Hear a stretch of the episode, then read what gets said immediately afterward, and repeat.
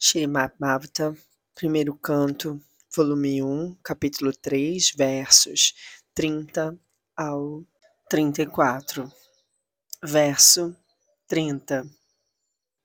A concepção da forma universal Virat do Senhor, como aparece no mundo material, é imaginária. Ela capacita os menos inteligentes e neófitos a ajustarem-se à ideia de que o Senhor tem forma, mas na verdade o Senhor não tem forma material.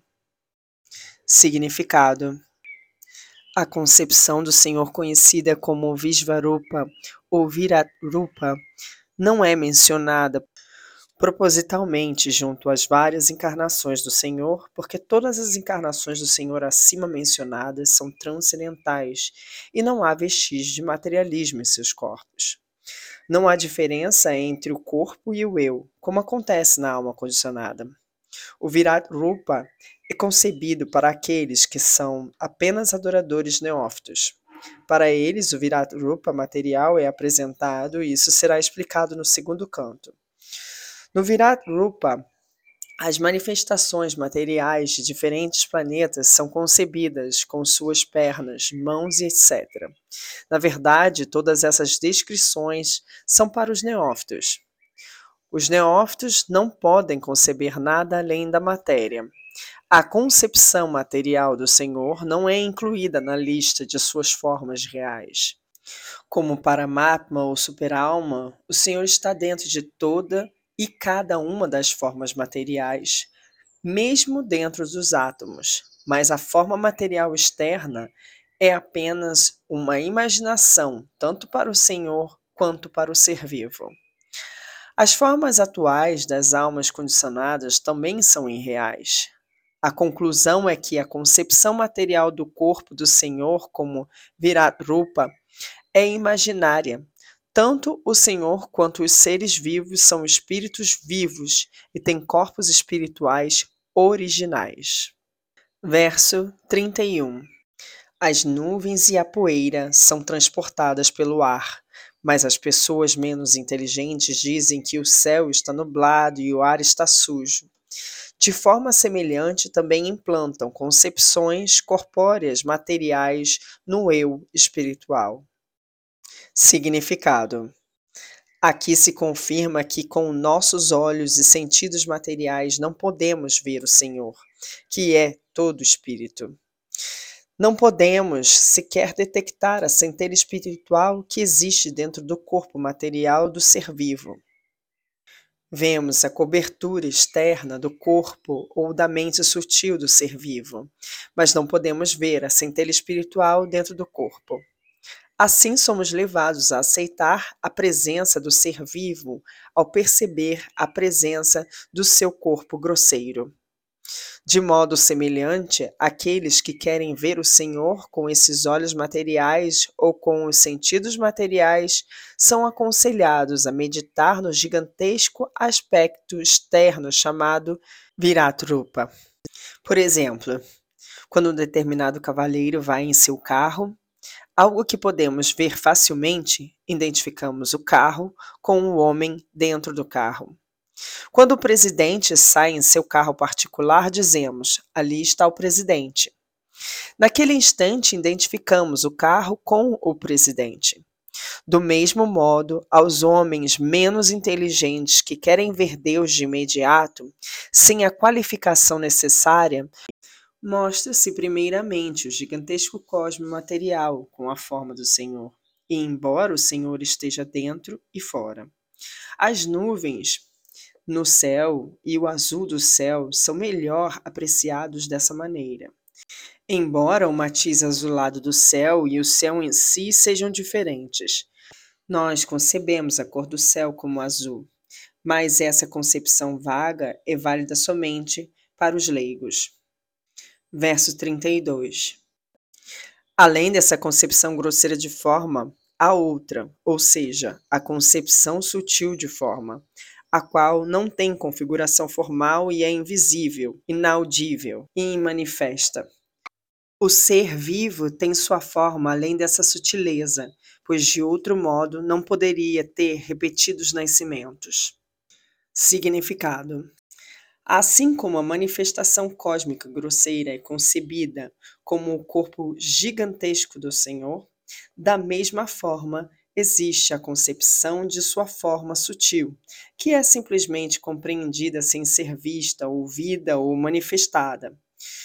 De fato, porém, todas essas concepções grosseiras ou sutis do corpo estão em relação com os seres vivos.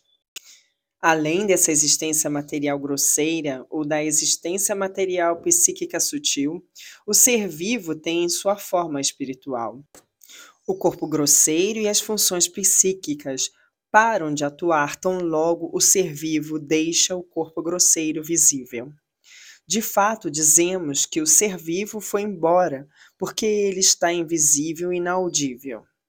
Mesmo quando o corpo grosseiro não está agindo por o ser vivo se encontrar em um sono profundo, sabemos que ele está dentro do corpo por causa de sua respiração.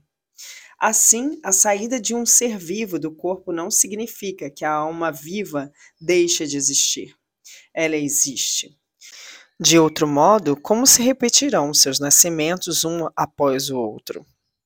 Conclui-se que o Senhor é eternamente existente em sua forma transcendental, que não é nem grosseira nem sutil, como a do ser vivo.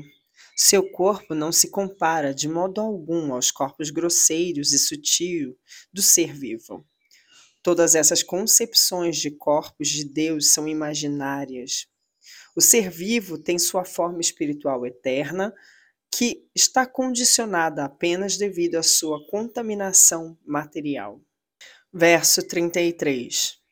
Sempre que uma pessoa experimente através da autorrealização que o corpo grosseiro e o corpo sutil nada têm a ver com o eu puro, neste momento ela vê a si mesma bem como o próprio Senhor. Neste momento, ela vê a si mesma bem como o próprio Senhor. Significado: a diferença entre autorrealização e ilusão material é saber que as imposições temporárias ou ilusórias da energia material, sob a forma de corpo grosseiro e sutil, são coberturas superficiais do eu. As coberturas ocorrem devido à ignorância. Tais coberturas nunca são efetivas na pessoa da personalidade de Deus. Saber disso convincentemente chama-se liberação ou ver o absoluto.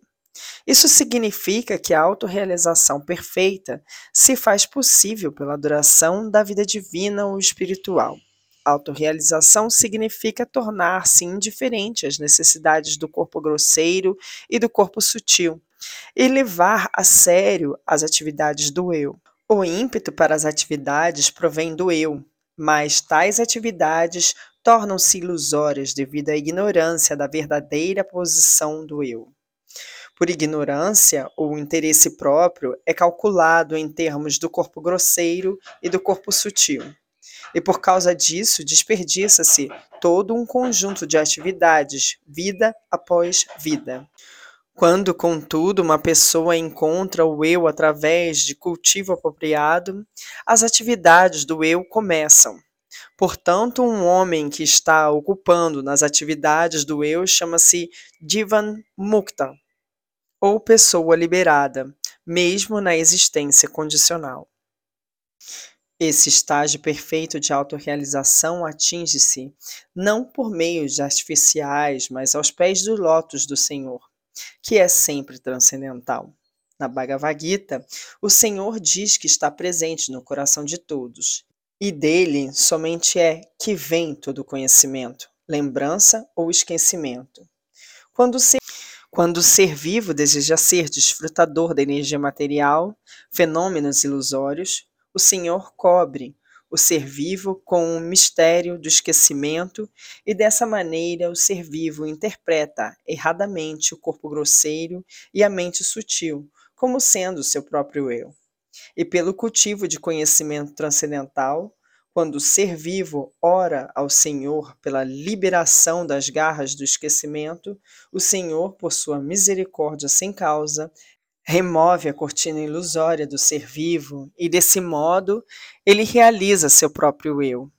Ele então se ocupa no serviço ao Senhor em sua posição constitucional eterna, libertando-se da vida condicionada. Tudo isso o Senhor faz, seja através da sua potência externa, seja diretamente pela potência interna. Verso 34.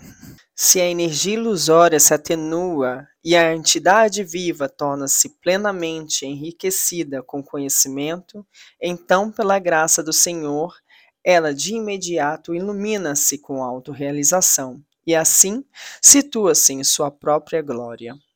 Significado: Porque o Senhor é a transcendência absoluta, todas as suas formas, nomes, passatempos, atributos, companheiros e energias são idênticos a ele. Sua energia material atua de acordo com sua onipotência.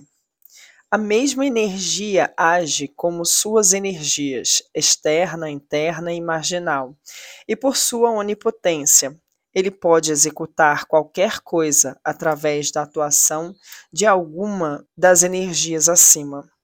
Ele pode transformar a energia externa em interna por sua vontade. Portanto, por sua graça, a energia externa que é empregada para iludir aqueles seres vivos que assim o desejam, atenua-se pela vontade do Senhor em termos de arrependimento e penitência para a alma condicionada. E a mesmíssima energia age então para ajudar o ser vivo purificado a progredir no caminho da autorrealização.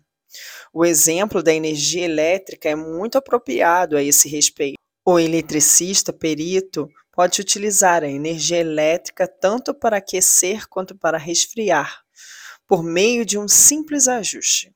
Analogamente, a energia externa, que agora confunde o ser vivo com a continuação de nascimentos e morte, transforma-se em potência interna pela vontade do Senhor, para levar o ser vivo à vida eterna. Quando um ser vivo é assim agraciado pelo Senhor, ele se situa em sua própria posição constitucional para desfrutar da vida espiritual eterna.